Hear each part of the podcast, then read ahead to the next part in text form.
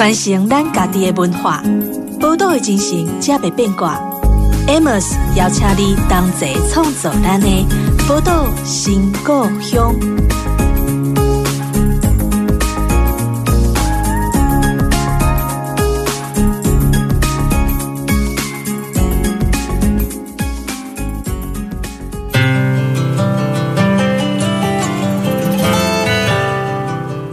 欢迎光临宝岛新故乡，我是 Amos。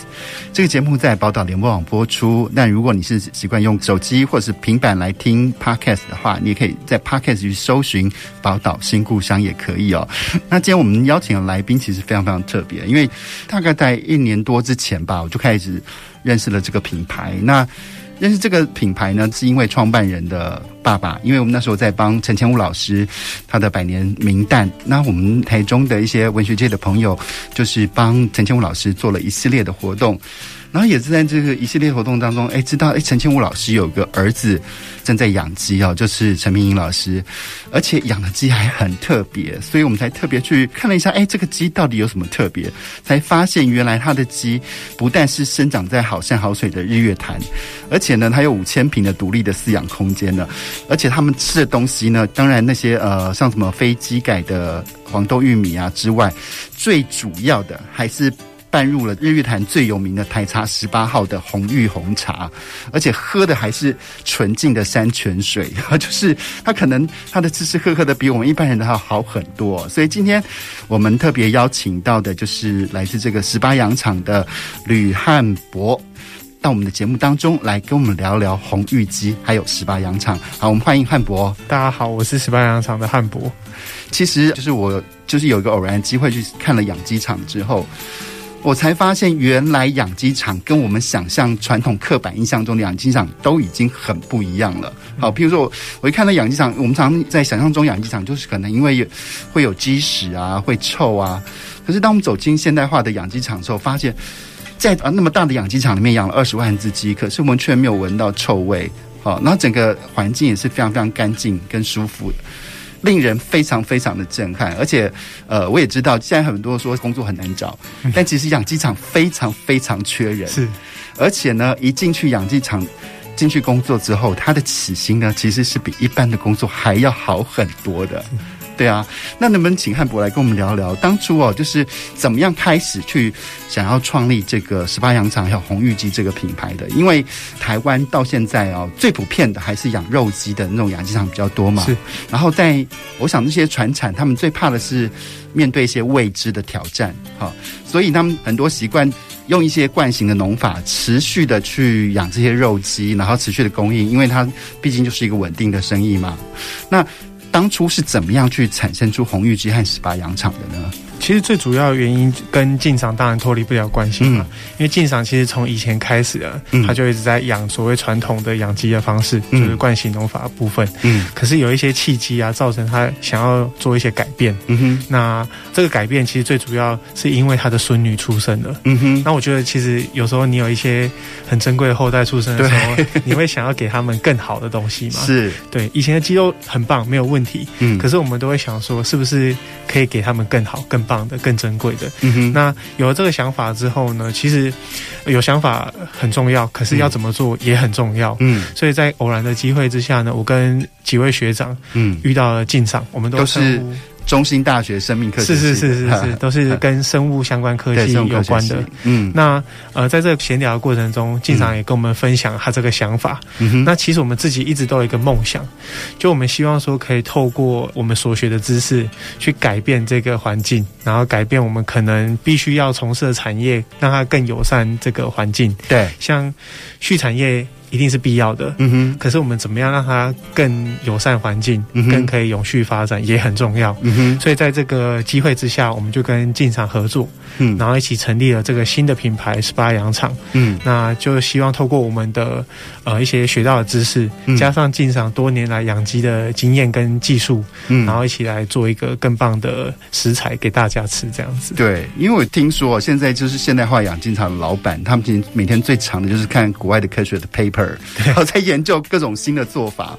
那要不要跟我们聊聊？因为其实念生命科学或生物科学，它其实跟养鸡也是有相关，但不是那么直接的关联性。那当初你们怎么样去摸索出呃，用什么样的方式去养出更好的鸡来的呢？对，因为其实这个观念蛮好的，就是我们读生命科学，就是一般人可能不太了解，就是学生物的。对，那它里面其实学习了各式各样对于生物啊、植物等等的知识。嗯哼，那跟畜产有一点不一样，但大抵的观念是很接近以及类似的。嗯哼，那我们就希望说，我们可不可以从跟畜产不一样的角度去切入？嗯哼，因为他们可能一直在同一个领域里面。嗯哼，他们很难跳脱出原本既定的想法。对。那我们其实，在看到一些问题的时候，会想到说：“哎，我以前学过另外一边的知识，嗯哼，可以放在这边，就可以解决这些问题。”是。那我们就用这个方式，因为有时候有些想法对于他们来讲还是很天马行空啊，嗯，因为他们会觉得说：“那我可怜。”嗯哼。但是有些想法反而是说：“哎。”我怎么从来都没有想过？对对对。那我们就在这样互相激荡之下去讨论，说怎么样可以去养更好的鸡，这样子。是，可是想法到做法之间还是有一定的落差嘛？因为不然的话，每个学理论的人他就可以做好所有事情了，但其实 并不是这样子的。很理论到真的去实践到实际的做法，中间还是有很多的不一样的地方。是。那当初在做这样的试验去做改良的时候，有没有碰到什么困难？呃，简单讲一下，就是我们除了学习知识以外，嗯、我们在学校有一个更重要的事情就是做实验。嗯，然后我们其实也把这个精神放到养鸡上面。是，那不知道会怎么样，我们就试试看。嗯哼，嘿，所有事情都是不知道会怎么样，我们就试试看。嗯，不知道加了这个东西，它会不会？长得比较快啊，长得比较好啊，嗯、那我们就圈一小圈的数量，嗯，然后喂它吃不一样的饲料，嗯哼，让它看看怎么样。过了一段时间，我们就知道结果了。嗯哼，那我们那时候其实，在尝试的过程中啊，我们也阅读了很多文献，嗯哼，也试很多方法。嗯哼，像前面有提到，就是喂它们吃茶叶嘛。对，我们一开始的想法很简单，我们喝茶不是都用喝的吗？对，那为什么不给他们用喝的？呵，那我们就泡茶给他们喝，泡茶给他们喝嘛。因为红玉茶、欸，哎，对啊，这个哎。欸想法很棒嘛，就是我们喝茶，那鸡也来喝茶看看。嗯，可是我们后来，因为我们缺乏实际现场管理的经验啊，嗯哼，那我们后来发现说，其实你要想办法让它的环境越干燥越好。嗯哼，那鸡其实除了喝以外啊，它也很爱玩。嗯，所以它会把红茶洒出来。哦，那就会让它整个环境是比较潮湿的。对，潮湿可能就会影响到它寄生虫的爆发，比如说球虫啊。是，那我们在尝试过后才发现说，哎。那这样不行哦，不能泡茶给他们喝。是，那不能泡茶给他们喝，那我们就更简单嘛。我们试试看，把原本的茶叶磨碎，嗯，直接撒在饲料上面给他们吃，嗯，然后发现说，哎，鸡也真的会吃，是，然后吃出来之后发现说，哎，他们的生长表现呢，我们看那些饲养的数据也更好了，嗯，那我们就是可以放心的把实验的数量。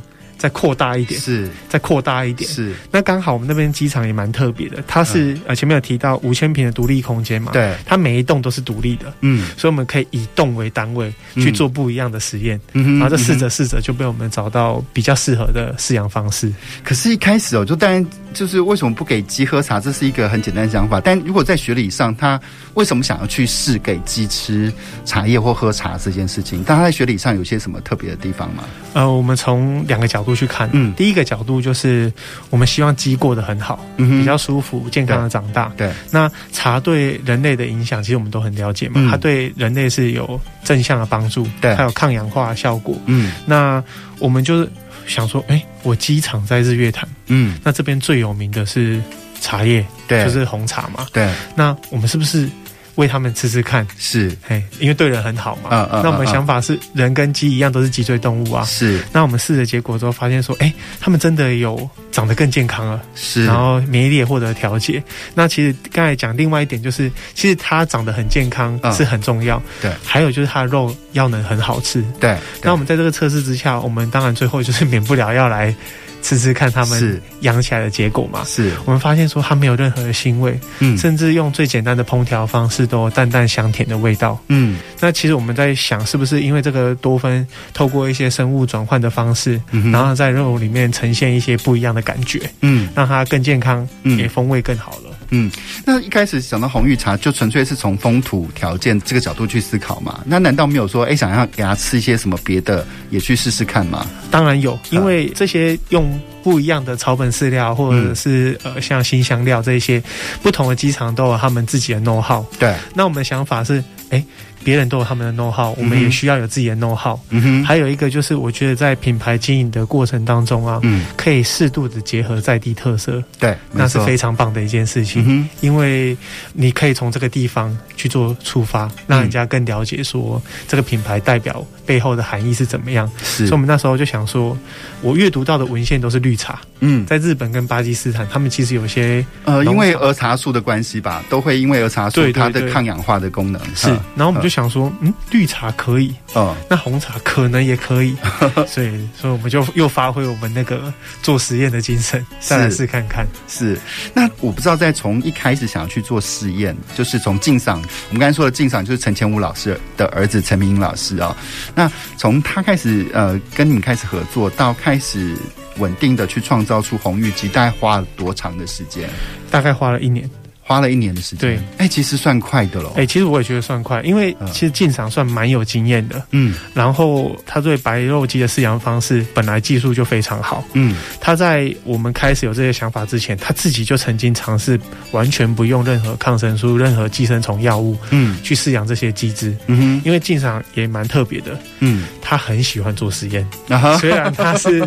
比较像社会科学的是。的人，可是他有那种实验的精神，嗯哼，他就想说什么都来试试看，嗯哼，因为他呃，我觉得啦，我从旁边观察，嗯，他是一个很渴望进步的人，嗯嗯，也很不满足的人，是，所以他就算现在养的非常好哦，嗯，他还是会觉得说，哎、欸，我来个气泡麦，嗯。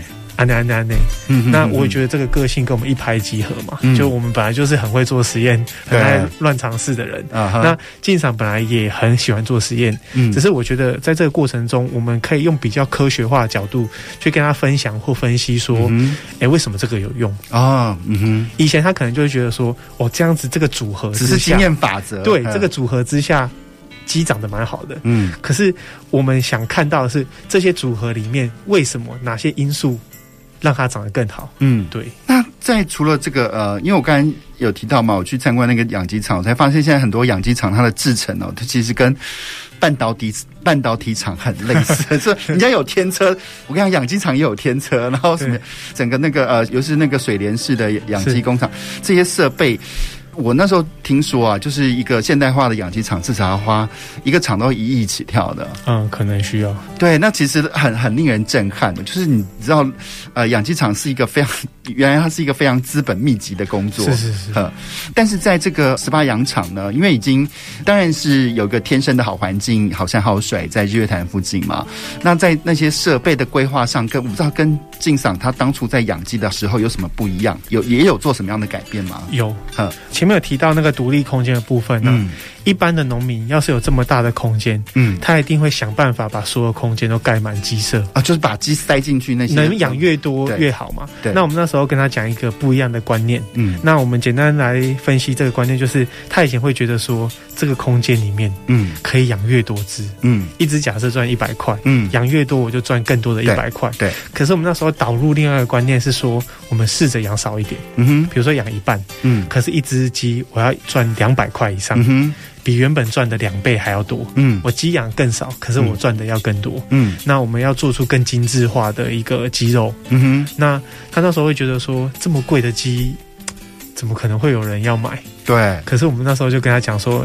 我们先把这些事情做好，嗯，然后一定就会有人来了，嗯哼嗯哼，因为其实，在一般的那个养鸡的产业链上面哦，其实它常常很多都是一条龙的，是。就是养鸡场可能是堂兄堂哥，然后 屠宰场就是另外表哥表弟，对对对，对，对，对，然后然后所以他们的那个什么收购价格啊，基本上都有一定的公司、一定的稳定的方式去做这样的一个供需循环。可是你像你刚才讲的。以往一只白肉鸡可能赚一百块，可是你怎么样去让那个呃说服啊？就我不知道说那个十八羊场的现在的供销的那个循环是什么啦。那但怎么样去说服下一手的人去多花两百块啊？去跟你们买你们的鸡呢？刚才讲那个一两百，其实是一个打个比方啊，对，对，那只是大概讲一个数字。嗯，那其实也是大环境的推波助澜。嗯，因为台湾之前发生一个蛮严重的问题，就是食安的风暴。对，那大家其实就重新检视我们每天吃的食物，它到底健不健康，嗯、安不安全？嗯，对，因为我以前小时候啊，都记得一件事情，我的家人可能会跟我说：“哎、欸，咱来吃一间。”嗯，那、啊、为什么要去吃那一间？嗯、那一间面比较便宜啊。嗯哼，所以以前没有发生这些事情以前，嗯，我们都会想要去吃便宜的。对。我们讲说什么 CP 值比较高嘛，对，这个分分量比较多嘛，嗯，对。但发生问题之后，我们重新检视这一些，发现，哎，为什么它可以那么便宜？是有原因的。对、嗯，它可能不断的 cost down，cost down，然后最后让它的用料啊，嗯，它的安全都没有那么的有保障。对。那在这样的过程当中啊，其实有一派的人，他们就更认识自己的食物，嗯哼，然后更希望可以完全的了解。自己食物怎么样从农场到餐桌来？嗯，那也因为这样子，所以更有契机嘛。因为这些人会知道说，我们在牧场管理上下的努力，嗯，这些努力就是成本，嗯，那有这些这么高贵的成本，那你的肌肉就会反映在价格上面。是，那他们愿意。呃，有点像是付出这样的代价，是去换一个更健康的肉品选择。是，那我其实也觉得说，我们可以投资很多事情嘛。是，但有一件事情很珍贵，就是投资自己的健康。是，那如果你能力可以的话，是不是可以多花一点钱，然后去把关自己的食物？嗯哼，所以这个刚好也是我们一个机会，然后就是让更多人。去了解我们到底花了多少的苦心在这个鸡肉上面，然后愿意吃这个鸡肉。还有另外一派就是台湾其实面临到很严重的那个少子化的问题。对，就有点像是家里四五个人养一个小朋友。对，那在这样的过程中，他的资源可以很集中嘛？嗯，就是爸爸妈妈、阿公阿妈都想要把最好的。给这个小朋友，对对，没错。那在这个过程中，他们就会把所有的呃能买到的材料啊、食材啊，因为吃很重要嘛，嗯，就买到最好的，买有机食品啊，买自然健康的食品啊，嗯。所以在这一些过程当中，其实都是我们的一些契机啊。是是是，对。没想到养一只小小的鸡哦，有那么多那么多复杂的思考啊！我想现在吃到好吃的鸡啊，真的是应该去感谢这些呃十八羊场啊，还有很多 全台湾很多长在深山林内里面工作的人，这样对对对，真的好。好，那我们。我们休息一下，稍后再回到我们的节目当中。传承咱家己的文化，宝岛的精神，才袂变卦。Amos 邀请你同齐创造咱的宝岛新故乡。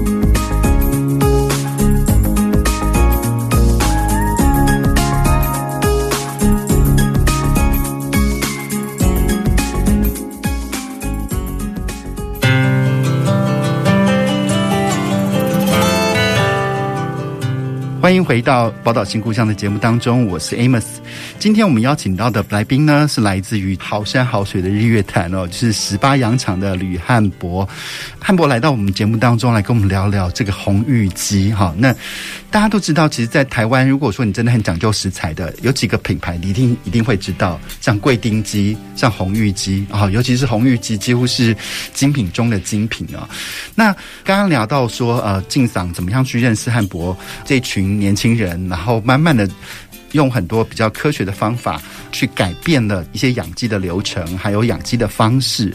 那其实，在这个呃，很多人很多人在讲讲到去吃鸡的时候啊，你知道坊间就很多传言，好像我妈妈只要听到什么新闻啊，就会跟我说：“哎，你最近少吃一点鸡肉，听说鸡都是打针的哦，会有很多什么生长激素啊，什么巴拉巴之类的。”那其实呃，当然，因为因为我们也也后来碰到一些朋友，他们也说听到这些坊间传言的时候，就会嗤之以鼻，哈，说那些抗生素啊，那些什么呃生长激素的钱，可能比养一只鸡的那个利润呢，可能都还不足以去支付那些成本，所以这则是。怎么可能的呢？那我我想那个呃，请汉博来跟我们聊聊，说这个坊间传言到底是到底是可信或不可信？然后实际上在呃养鸡场的现场，你们是怎么样去照顾这些鸡，然后去让它们避免生病的风险的呢？嗯，好，那其实我这边特别想分享的是生长激素的议题哈，嗯，因为很多人都觉得白肉鸡能长大这么快，嗯，一定是有打生长激素，嗯，想象中很想当然尔，可以那么想，对。但其实这件事蛮重要，就是我们从以前、现在跟未来应该都不会有任何的鸡有用到生长激素。为什么？因为它就是一个假议题，根本不会有鸡用到生长激素。嗯，那原因有很多啦。那我们现在讲为什么台湾一般的社会大众会有这样的错误的认知？吼，因为以前呢、啊，就是台湾在东亚嘛，嗯，东亚国家很喜欢吃我们所谓的土鸡。对，那土鸡它是比较接近原始的鸡种，嗯哼，所以它的饲养的周期比较长，嗯，长大的速度比较慢，对，然后吃比较多的饲料，对。那可是长辈会觉得说，哎、欸，这把夹起来点点后夹这样子，比较有嚼劲，比较嚼劲。那当台湾其实引进肉鸡之后啊。他们就觉得说这个肉就不好吃，嗯，软软的，嗯，然后对于他们飞跃性的成长速度，他们也觉得很担忧，嗯哼，他自己都有养鸡，嗯，他知道鸡长大速度大概就那么慢，嗯，可是今天有一只鸡长大大概三十几天就可以上市了，对对，那他很难去解释这样的情况嘛，那他最好的解释方式就是说啊有注下，他打了一个东西叫生长激素，才可以让它长大这么快，是，但其实根本不是哦，是，这其实呃。白肉鸡这种鸡种啊，其实有很多种。嗯，那在欧美国家，因为他们都只吃白肉鸡，对。因为他们觉得白肉鸡是饲养效率比较好，然后对地球比较环保的鸡种嘛。啊，因为它耗能比较低嘛。对，对因为它吃、嗯、这叫饲料换肉率。嗯，那它吃越少饲料，长大越快，嗯，越多的话，嗯、那对环境就是比较好的嘛。对对，对一个产业也是比较好的。嗯哼。那在这样的过程中，因为我们对于它的不了解，嗯，所以我们一直都觉得说它一定要用一个东西叫做生长激素，是才让它长大很快。是，可是其实根本就不是哦。是，原因就只有三个。嗯，啊，我简单讲，就是吃得好，嗯、住得好，天生丽质。天生丽质是指它 DNA 就好了，是吧？对，这个方法就是有点像是呃，比较高的爸爸跟比较高的妈妈结婚，生出来比较高的小孩，几率是不是就比较高？对对对对。那鸡也是啊，他们在饲养的过程中发现，有一只公鸡长得特别大只，特别快，是，是有一只母鸡也长得很棒，嗯，那我把它抓来交配，是生出来的子代就是小鸡，是就有比较高的机会。可以长得更快，是是。那它重复做这个动作，嗯，这个就是品种选拔，对，然后让它基因稳定下来。对对对，那这个鸡就是在重复这个动作好几次之后呢，嗯，就这个叫忍者嘛，嗯，它就可以得到一个稳定的品系，嗯，就是我们现在开始饲养的白肉鸡，嗯哼，这就是天生丽质的部分，嗯哼。那还有加上前面的吃得好睡得好，因为他们住在室内的环境，嗯，可以控制温度。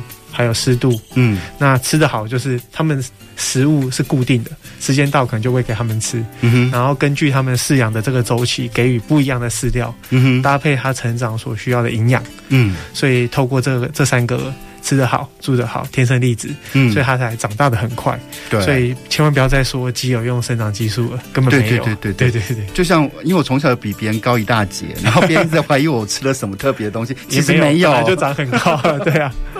对啊，那个其实，在这个养鸡的过程当中啊，就是我们常常觉得说，哎，养鸡在台湾呢，好像就是农民在做的事情。然后我们常用农民呢，跟一些可能比较低学历啊这样的标签去标注在一起。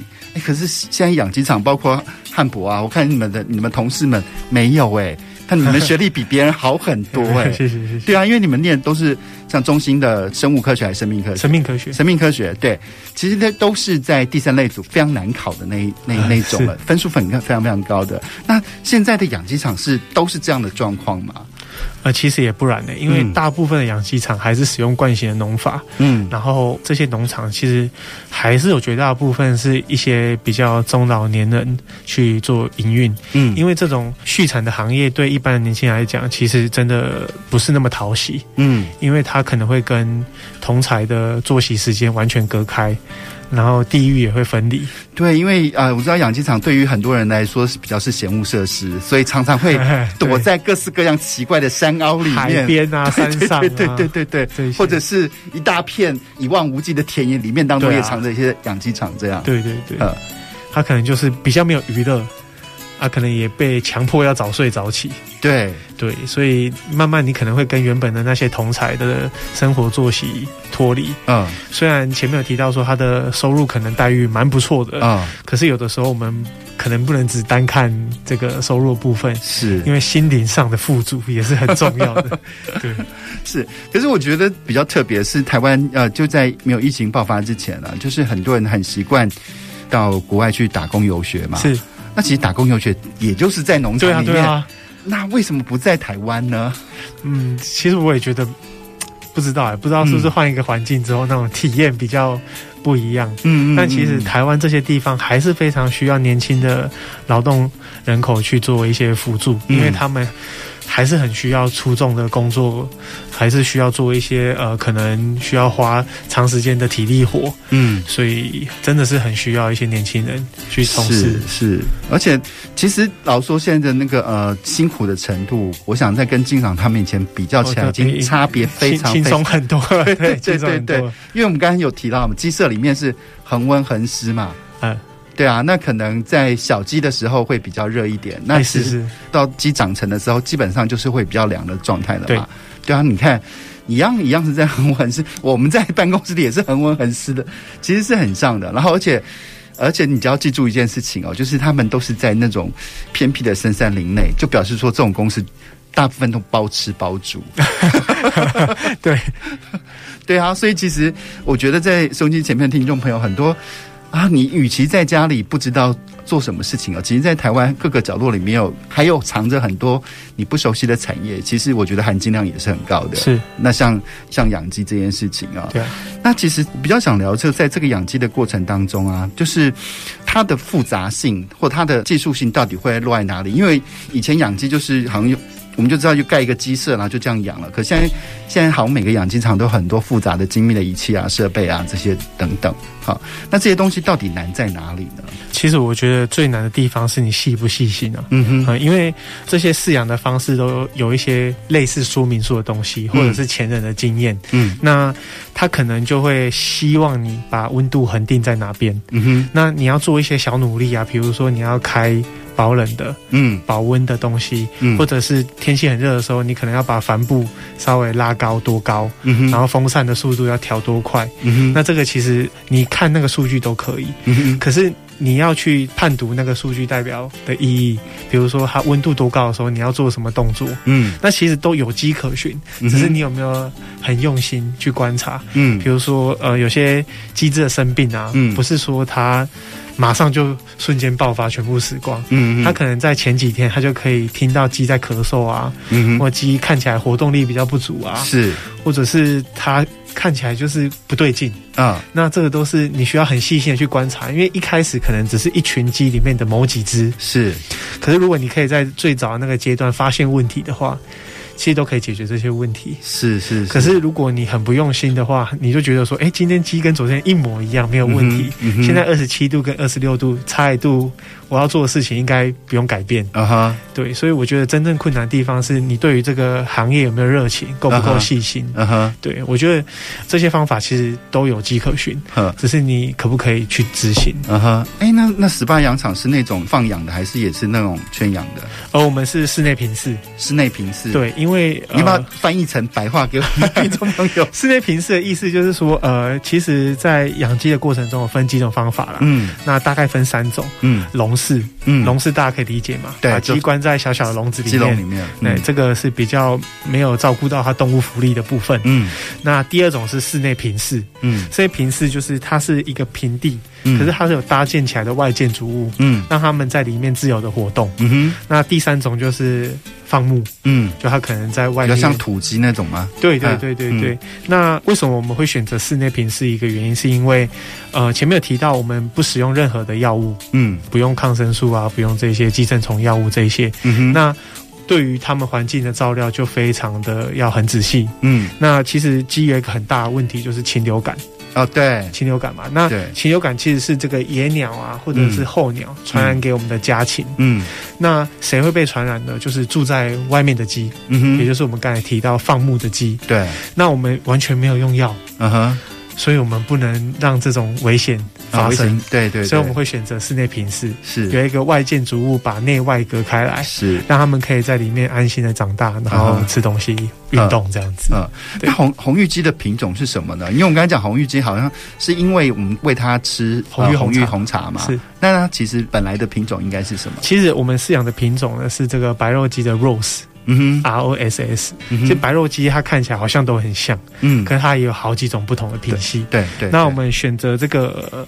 Ross 呢，是因为它其实算很好照顾的鸡种，嗯哼，它的那个领域性不强，所以不太喜欢打架，嗯，然后它的成长蛮稳定的，嗯哼，然后加上它个性很温驯，嗯，对。那我们饲养白肉鸡的原因，是因为我们看到未来的市场，嗯哼，因为在台湾呢，我想未来吃土鸡的人口应该会越来越少，嗯哼，那吃白肉鸡的那个人应该会越来越多，嗯哼，因为我们的饮食其实越来越西化了，对对，喜欢吃炒的、烤的、炸的，是，啊，不太喜欢喝炖煮的啊，中药的汤啊，这一些，是是，对对对，而且土鸡啊，因为就像你你刚才说的，它其实它的那个成长时时间比较长，对，吃的饲料比较多，所以它的那个，如果以 cost down 的角度来看，它是很难 cost down 下来的品种，是吧？对，而且它如果，因为我们有一个很重要的特色是想要全程不用药嘛，嗯，土鸡饲养在这样的环境，要达到全程不用药，真的很困难啦。就是讲，他每天这边到处乱跑，你就对，我们没有控制他吃什么东西啊，啊，我也没办法控制说，哎，现在麻雀啊，那一些野鸟会不会来跟他一起吃饭？是是是，对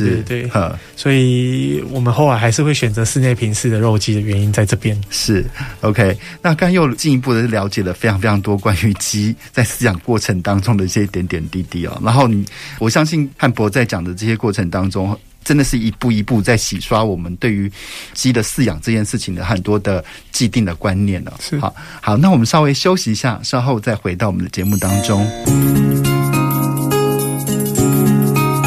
传承咱家己的文化，宝岛的精神，才袂变卦。Amos 邀请你同齐创造咱的宝岛新故乡。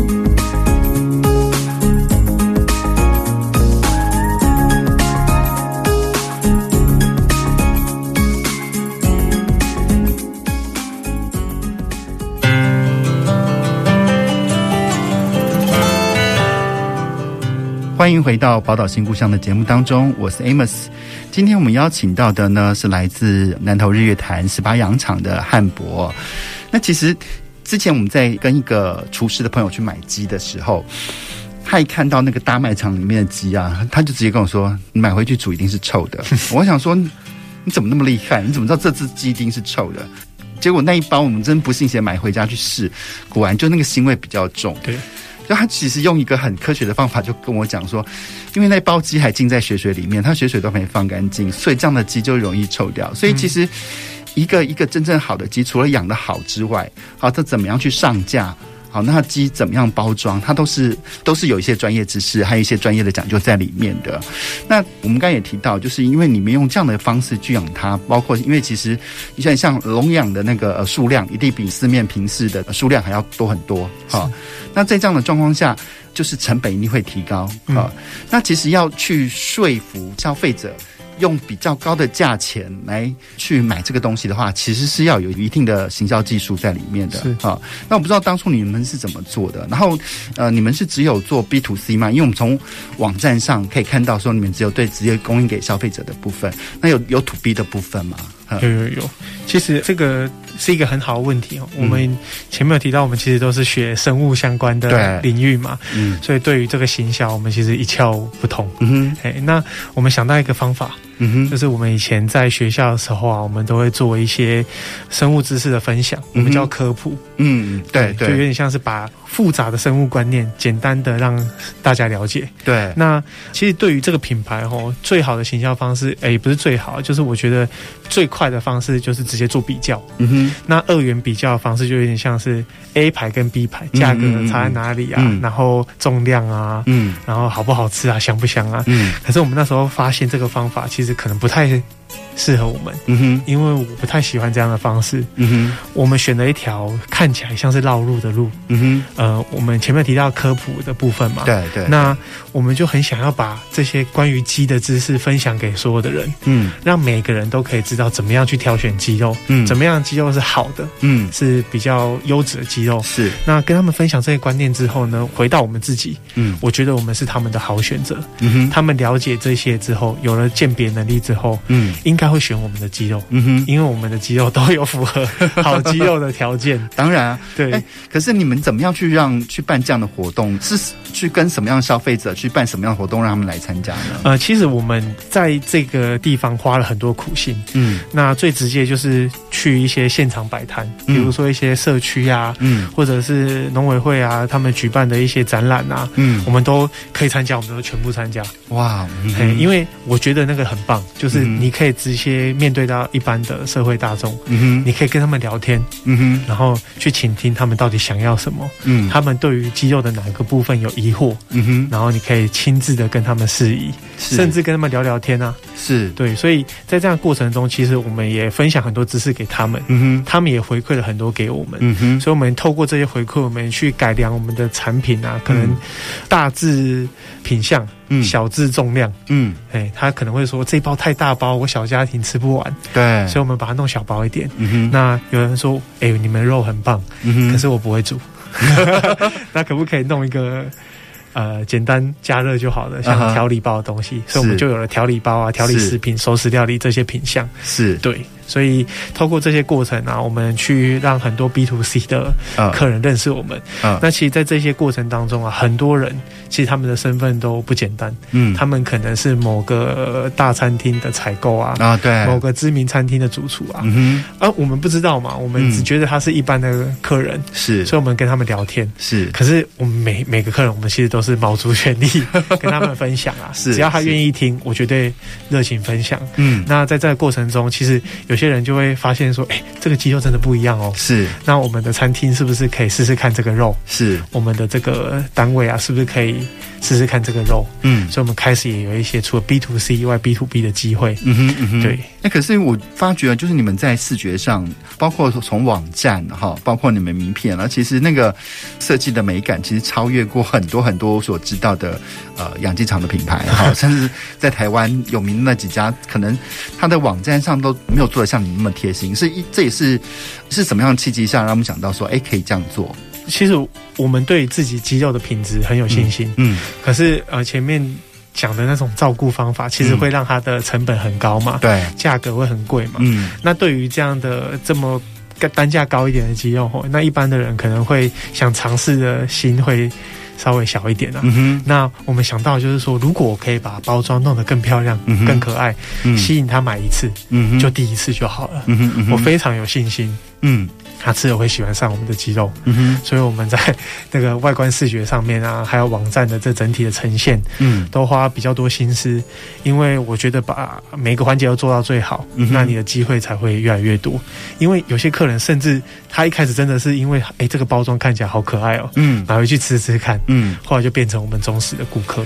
对，其实就是一般的商业跟想要做品牌之间的差别啊，嗯，就是在你没有开始要走上品牌之路之前啊，你常看在做品牌那些。厂商都觉得说，为什么花那么多钱做这件事情？我品品质顾好就好。对对对，我品质顾好，我就品质就代表一切啊。那只要我的东西好吃，就会有人买啦。对，然后就是呃，去把我的店面装潢的那么漂亮，把我网站弄得那么漂亮，其实可能花的钱到底能不能赚回来，其实你都不知道。对，哈，对啊。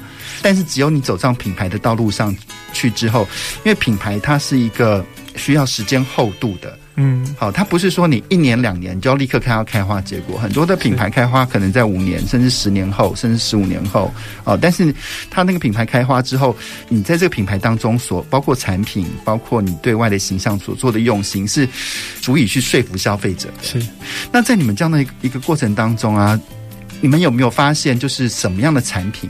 是一开始就比较明显的受到消费者喜爱的呢？呃，因为在台湾，大部分人还是非常喜欢吃鸡腿啊，嗯，所以这个、呃、不免俗的，就是鸡腿一定卖的非常好，嗯。那鸡胸则是因为这几年开始兴起这个健身，对健身啊，然后健康饮食的观念，嗯，因为白肉大家会觉得说是比较好的肉品选择嘛，嗯。那所以鸡胸鸡腿其实都卖得非常好。嗯，那这两个东西呢，其实都在我们所有商品里面名列前茅。嗯哼，那熟食料理的部分呢、啊，有一个产品是那个高汤，嗯，鸡高汤，嗯，那我发现这一支也卖得非常好。哦，因为你省帮人家省了太多熬的那个麻烦了。对对，而且它真的是料理小帮手。嗯，因为我们可能想到煮汤嘛，对，那你煮火锅也可以加，对，炒菜的时候也可以加一点提味啊，对对，甚至是我有看过人蒸蛋的时候，哦对，放高汤是。放鸡高汤啊，所以它其实在应用上是非常的多元，是，所以高汤也是我们非常热销的主力产品。对啊，因为既然有熟食，那就表示说，哎，你们在调味的过程当中，还是就那就跟养鸡不一样，因为养鸡直接把它变成产品，就是把它。呃、切切切切就可以卖出去了。可当变熟食的状况之下，然后呃。而且我在你们的网站上好像看到你们还有厨师的编制是吗？呃，我们有料理的顾问，对，料理顾问。因为我觉得这种东西其实还是需要被烹调，嗯，被烹煮，嗯，之后才会变成我们吃的样子嘛，嗯。那我们会跟他讨论很多的细节，嗯，然后我们也会，其实我们如果做一点小尝试的时候，也会马上拿给他试试看，嗯，让他去确定说风味有没有改变这样子，对，嗯。那所以也就是在烹调的。工厂也是在你们的机场里面，还是它另外有个地方啊？没有，我们有配合，没很蛮多个的。嗯，对，嗯、只是我们在 QC 的部分的话，就会请我们料理的这个顾问，嗯，去协助我们做把关。嗯，哎，讲到这个我比较好奇哦，因为其实不同的食材啊，就是包括不同牛，它的都有不同的对应到不同。的烹调方法哈，譬如说，好像台湾的牛，如果台湾的本产牛，它其实它就很很不适合做牛排，因为它味道比较重，哦、比较适合片成薄片，呃，就是做成那个就像吃那个牛肉面的薄片或火锅薄片，其实都还不错。可当变牛排的时候就不适合了。对啊，那我不知道说红玉鸡呢，它的对应在这个烹饪的基础上，它有比较适合什么样的方式来处理吗？哎，这个不是我自夸哈，就是我们厨艺老师跟我讲一件事情，嗯嗯、他说其实我觉得你们的。鸡肉啊，嗯，可以适合各式各样的料理，嗯哼，只要你的时间拿捏得当，嗯哼，对。那以前可能会觉得说白肉鸡不适合煮汤啊，嗯，可是其实我们稍微改变对啊，熬汤当然也有土鸡啊，对嘛？熬汤以前就是土鸡肉下去，然后药材下去，然后煮煮煮煮三四十分钟。啊什么的，对。可是他跟我讲一件事情，嗯，那为什么我们不换一下？就是把药材下去，嗯，香菇下去，这些都下去嘛，嗯。那我原本要煮四十分钟嘛，嗯，我先煮二十分钟，嗯，第二十分钟的时候，我再把我们十八羊肠的白肉鸡。丢进去，嗯哼，再煮二十分钟，嗯，这时候肉也好吃，汤也有味道了，然后就肉肉保持在最嫩的状况之下，对，但是它又入味了，对对对，嗯、所以就是我很怕讲出来好像在自夸，就是 老师他跟我们讲了。这一点是因为呃，我们可能有一些既定这样煮它的一些概念嘛，嗯，嗯，可是有时候我们稍微换一下，嗯，比如说加热时间减短，嗯，下锅的时间改变，嗯，其实我觉得鸡肉是蛮适合各式各样的料理，对，因为我们都说要喝鸡汤就是熬鸡汤，对，因为只要它熬就知道要要放很久，对，但我觉得那个煮很久的鸡肉其实都。太硬了，对啊，很很很不好吃。那我会希望说这个汤好喝，肉也好吃啊。对嗯嗯对对对，嗯。那呃，我不知道说现在除了你们自己有有自己的网站之外，然后也开始对一些餐厅去做供应嘛，哈。那未来呢？那十八样厂未来还有什么样的不同的计划？譬如说在饲养方面啦，或者说在你们通路的变化上面呢？呃，先讲饲养方面好了。嗯、其实饲养上面，我们还是不断在尝试一些新的照顾方式，嗯，看能不能更进步。嗯哼，那这边比较重要，其实是我们在那个饲料的环节做很大的改变。嗯，因为以往我们这些畜产的饲料啊，嗯，来源都是国外，对，从国外进口黄豆、玉米嘛。对。那我们现在开始尝试，就是多。加一些国产的本地的黄豆跟玉米啊、嗯哦，对啊，因为其实彰化就很努力的去发展台湾的本产的黄豆，对，然后像嘉义的义竹农会，嗯、他们也种很多硬质玉米，嗯、都是非常好的原料。嗯，那我们希望在未来慢慢逐步提高这些国产谷物的使用比率。嗯，因为它其实有一个很重要的点，就是它可以大幅降低碳足迹。对对对，对这个环境是很好的。对，然后。讲更直接一点，这些这么新鲜的谷物，嗯，直接拿来做成饲料，对鸡也是很棒的一件事情啊。是，它不用从美国坐很远的 船来到台湾，对，都可能有一点不是那么新鲜的。对对对，所以我们下一步可能会在这个饲料上面多用一些苦心，然后看能不能提高这个国产的比例，来达到这个对环境更好的这个部分。然后另外在通路上面呢，其实我们不放弃跟任何任何领域的合作机会。嗯，那不管是过往我们熟知的一些传统的通路商啊、电商啊，嗯，这一些，我们甚至呃也想要跟一些像是书局，我们在成品书局也有贩售鸡肉。哦，是。对，这些可能在过往是一般的这个厂商。可是书局怎么贩售？因为贩售就应该要冷冻、冷藏或、哦、他们买了冰箱，哦、真的，他们买了冰箱。